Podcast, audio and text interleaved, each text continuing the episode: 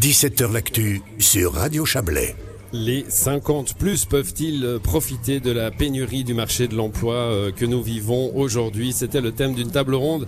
Euh, à votre initiative, Ludovic Bruchet, bonsoir. Bonsoir. Vous êtes le président de HR Valais. On va essayer de, de comprendre euh, ce que c'est. Hein. C'est la fêtière des, des réseaux de, de, ressources humaines, en somme, hein, pour, euh, pour, les, pour les entreprises, les services publics aussi. Oui, on regroupe euh, à peu près 350 membres sur le Valais, euh, d'entreprises particulièrement, euh, dans le privé et dans le public, euh, qui représentent l'ensemble des métiers, en fait, sur le, sur le, le territoire valaisan. Hum, Donc, euh, qu'est-ce qu'on fait dans une fêtière euh, RH ça vous embête pas si je dis RH au lieu de HR Ça va très bien. on fonctionne très bien avec le RH aussi. Non, là, on, on représente en fait le métier. C'est un métier dans les entreprises qui est qui est souvent, euh, comme on dit vulgairement, cul de chaise, c'est-à-dire soit on représente la direction, soit on représente les employés. Puis notre rôle, en fait, souvent la direction quand même, non? Mais non. Non? Non, non. C'est un cliché C'est un cliché. Ok. Euh, plus euh, et puis notre rôle en fait, c'est de représenter, euh, de représenter ce métier, de représenter la formation de ce métier, hein, le, le, le, certificat de gestionnaire RH ou de, le brevet en ressources humaines, pour essayer d'arriver à, à, plus de plus de professionnalisme dans ce métier. Il y a beaucoup de questions d'attitude. On fait beaucoup de réseautage aussi, beaucoup d'échanges. En Valais, on a la particularité d'avoir une grande partie de PME. Euh, c'est beaucoup des chefs d'entreprise finalement qui viennent aussi, qui sont, qui représentent les RH, les souvent, entreprises. Hein, souvent, il n'y a pas de personnalité euh, propre euh, Ouais. à- aux, aux ressources humaines. C'est le patron qui s'en charge. Ça, c'est un problème pour pour ce métier aussi finalement parce que c'est un peu moins de professionnalisation du coup. C'est une difficulté. On dit que dans, un, dans le domaine des ressources humaines, il faudrait avoir un RH pour à peu près 100 collaborateurs. Donc ça voudrait dire qu'en dessous d'un- de 100 collaborateurs, on ne devrait pas avoir de RH. C'est pas tout à fait vrai. Je pense qu'il y, a- il y, a une, il y a une représentation qui doit être forte. On fait pas forcément que des salaires. hein. La première image qu'on a, c'est que les RH font des salaires, ce qui est juste, mais, mais pas que. On, travaille sur le développement du personnel. Puis il y a des gros thèmes aujourd'hui qui viennent comme la gestion de la santé en entreprise, qu'on a beaucoup abordé pendant le Covid. Et on a vu l'importance finalement que ça pouvait avoir pour les entreprises. Donc on représente tous ces métiers différents qui sont dans le domaine des RH. On fait une dizaine de conférences par année. Puis l'idée c'est de toucher un peu des thèmes nouveaux à chaque fois. Aujourd'hui c'était une association avec la EAS, l'association des, des employeurs d'assurance sociale et 50 plus actifs pour parler du thème de la pénurie. Alors on parle pas que de pénurie d'électricité, on parle aussi de pénurie de l'emploi. Puis c'est ce qu'on a abordé aujourd'hui. Alors ça, on en a beaucoup parlé dans, dans toutes sortes de domaines. hein. On, on va y revenir. Je vais présenter nos, nos autres invités. Euh, David Moret, bonsoir. Bonsoir. Vous êtes enseignant. Je suis enseignant. Vous êtes ouais. enseignant et vous êtes aussi, c'est pour ça que vous êtes là, euh, président du comité d'organisation du 50e, Eh bien, tout à fait. 50e anniversaire de 50e. l'EPASC, euh, l'école professionnelle artisanat et sciences et services communautaires. Services communautaires. Service communautaire. Euh, école professionnelle sur deux sites, hein, Martigny et Châteauneuf, 50 ans, ça se fête, ça se célèbre en tout cas, et ça a été le cas à la Foire du Valais. Oui, c'était le cas non seulement à l'Histoire du Valais, mais ça fait maintenant à peu près une année que que- qu'on est en train de célébrer jubilé. Euh, il y a eu plein d'activités qui se sont faites à l'école, il y a des activités qui se sont faites en collaboration avec euh, des partenaires, que ce soit des associations professionnelles. Et puis surtout, ce qu'on voulait dans ces 50 ans, c'était montrer le, travail des apprentis et puis montrer aussi les apprentis. Euh, parce que finalement, cette vitrine, c'est pas tellement une école. Évidemment, pour nous, c'est agréable d'avoir finalement le fait de montrer au public qu'est-ce qu'on fait, qu'est-ce qu'on fait, qu'est-ce qu'on peut faire, comment finalement on est encore au top au niveau de la formation et que tous ces apprentis, ben, on les forme, mais on voulait aussi les montrer à la Foire du Valais. Brian Schöpfer, bonsoir. Bonsoir. Vous, vous êtes apprenti de troisième année à l'EPASC. Exactement, ouais. Troisième année, c'est la dernière, c'est juste Avant-dernière. Avant-dernière, d'accord. Euh, Ferblantier, Oui. voilà, vous pourrez rajouter une ligne dans votre CV, c'est j'ai fait une émission de radio dans un brouhaha intolérable à la Foire du Valais. Exactement. On a un excellent groupe qui est en train de jouer, ils sont très bons, voilà, mais c'est un petit peu perturbant. Euh, cette école, qu'est- qu'est-ce que ça vous fait d'être dans une école qui célèbre un, un anniversaire comme celui-là? Ça a changé un peu votre année, ça a été particulier? Bah, euh, sur le fait, les... euh, ce que j'ai remarqué, c'est que comparé aux deux premières années que j'ai eues, les professeurs étaient déjà. Euh, avaient plus de, de facilité à organiser certaines choses. On a eu déjà, depuis le début de l'année, un spectacle organisé, dont un ici ce- qui a été organisé hier soir à la foire, si je me trompe pas. Euh, fait par euh, justement un, un de nos professeurs euh, de Martigny. Et là, euh, justement, donc vous êtes en, formation, enfin, enfin en formation, mi- milieu de formation, hein, puisqu'il reste une année après ça. Euh, comment vous avez choisi votre votre métier? Bah, j'avais entendu parler par des, euh, par des connaissances du, métier en soi et ça m'avait passablement intéressé. Donc j'ai fait mon premier stage et étant donné que j'ai apprécié le stage que j'ai fait, je me suis lancé là-dedans. Très bien. Bah, euh, David, euh, David Moret, célébrer un, anniversaire. Bon, ça se passe dans toutes les, grandes institutions, évidemment. Qu'est-ce qu'il fallait marquer comme coup avec ce 50e Ah, il fallait probablement nous, montrer un petit peu de visibilité. Le- L'école euh, Les Pasques euh, était une école qui, pendant très longtemps, s'est appelée École professionnelle de Martigny. On est un petit peu en dehors, derrière la gare. Euh, tous les Martignorins voient. en fait, On la voit du c'est- train, hein. on la voit du Ah, train, voit ouais, du mais les train. nouvelles, les nouvelles, c'est un bâtiment qui a 10 ans. à peine, hein. Marketing est bien placé. Le marketing est très bien placé, c'est vrai. Mais c'est vrai que quelque part, on est, on est dans Martigny sans être de Martigny. Ce qu'il faut pas oublier, c'est que les écoles professionnelles, c'est absolument tout le canton.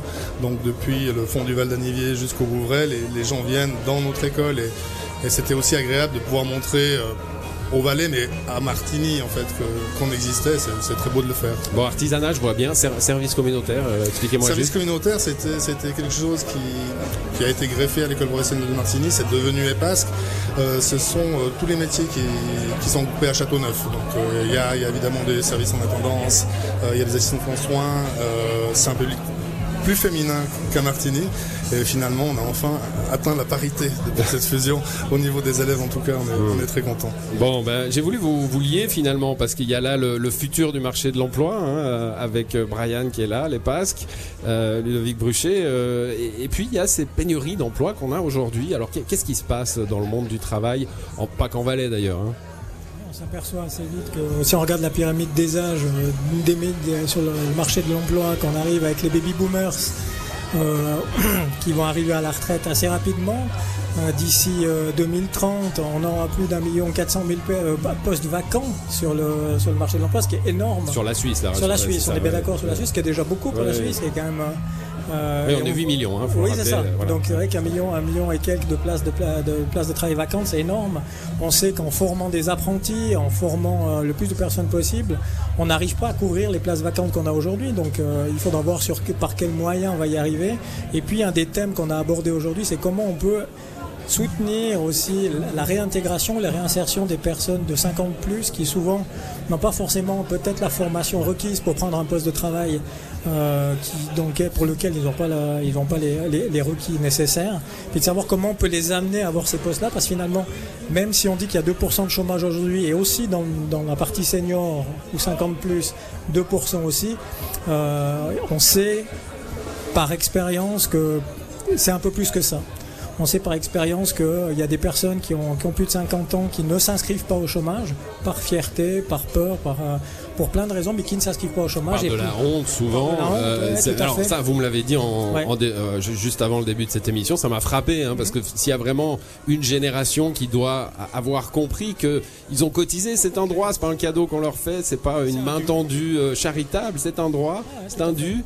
Euh, mais pour autant, beaucoup n'y vont pas. Beaucoup n'y vont pas. Pour ceux qui y sont allés, souvent c'est des chômages de plus longue durée, des chômages qui durent plus longtemps, qui arrivent en fin de droit et qui se retrouvent, choix, ouais. Ouais, et puis qui se retrouvent euh, souvent à l'aide sociale aussi, avec, des- avec la précarité qui intervient. Donc c'est comment on arrive avec des personnes qui ont souvent euh, beaucoup de compétences, beaucoup d'envie. Quelqu'un que vous engagez qui a 50 ans et plus va très certainement aller jusqu'à sa retraite. Donc ça veut dire des gens qui vont rester dans une entreprise 10-15 ans. C'est plus beaucoup le cas aujourd'hui. Quand on regarde le marché du travail, c'est plutôt 2 ans, 3 ans, 4 ans, ce qui est normal aujourd'hui avec les générations dont on a parlé aussi tout à l'heure. Euh, et ces personnes-là vont rester plus longtemps fidèles, vont rester plus longtemps dans l'entreprise. Donc pour l'entreprise, être, être- même si on peut, ça peut paraître plus cher, parce qu'on parle souvent qu'un cas senior est plus cher parce que sa NPP est plus cher, mais sur la durée, ben non en fait, parce qu'on n'aura pas besoin de réengager quelqu'un entre deux et d'induire des coûts de recrutement. Bon, ils en trouvent du job, les, les 50 plus. Là, on vient de sortir d'une votation où on en a beaucoup discuté, évidemment, hein, la réforme de l'AVS. Euh, difficile, à partir d'un certain âge, peut-être pas 50, mais 55, 57, comme ça, retrouver du job. C'est assez compliqué parce qu'en fait, il faut que c'est beaucoup une attitude d'entreprise, comme on l'a dit ici. C'est beaucoup de PME, beaucoup de ici. C'est euh, de leur ouvrir des portes. Moi, j'ai des connaissances qui euh, qui travaillent dans le domaine bancaire, qui à 53, 54 ans sont retrouvés au chômage, qui n'ont jamais retrouvé d'emploi dans leur travail, qui sont repartis sur euh, des, des statuts d'indépendants, qui ont fait autre chose parce qu'en fait, personne ne leur donne leur chance. Pourquoi? Parce que finalement, lui, ce qu'on lui disait, ou les personnes, on leur disait, finalement, moi, j'engage deux personnes pour le même tarif.